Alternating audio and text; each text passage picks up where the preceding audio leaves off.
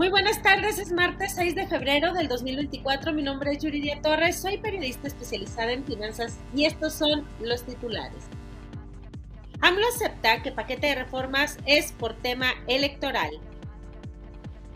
Depensa designó a Carlos Miguel Mezquita Sarabia como director de finanzas. Santander otorgará becas de manutención por 2 millones de pesos.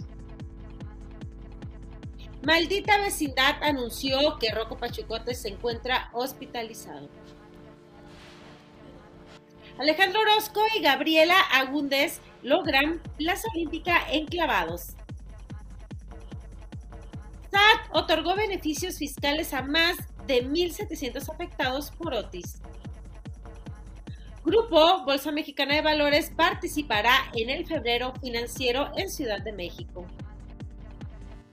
Por favor, interactúen con nosotras, con nosotros. ¿Qué les parece si escriben el número uno en los comentarios para saludarles? Bienvenidas y bienvenidos a Noticieros, al Noticiero de Ideas de Negocios Televisión. Comenzamos.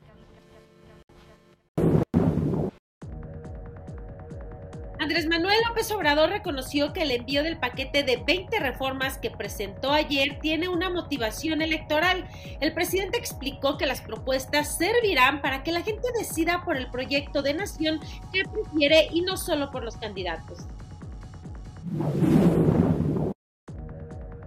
Mepensa Bebidas designó a Carlos Miguel Mezquita Sarabia como director de Administración y Finanzas sustitución de Juan Carlos Marín Ruiz, quien se jubila de la compañía dedicada a producir y distribuir productos de Coca-Cola Company.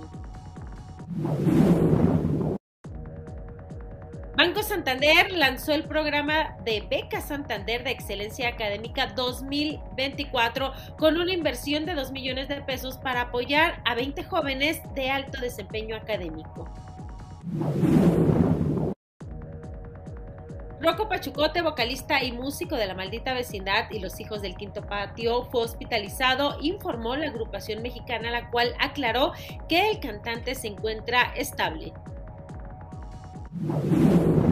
Alejandra Orozco y Gabriel Agundés lograron el pase olímpico a París 2024 tras participar en la final de plataforma de 10 metros del Campeonato Mundial de Deportes Acuáticos Doha 2024, ocupando así la cuarta posición.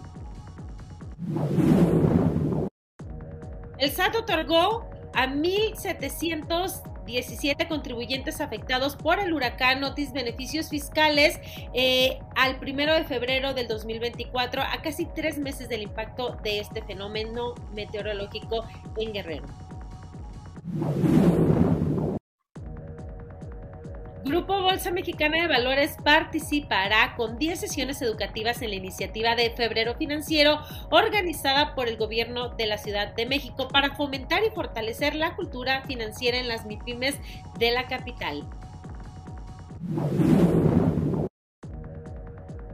Con esto llegamos al final de este espacio informativo. Si siguieron el noticiero hasta el final, escriban el número 9 en los comentarios. Será un gusto leerlas y leerlos. Se despide de ustedes Yuridia Torres, periodista especializada en finanzas. Que tengan un buen día y hasta la próxima.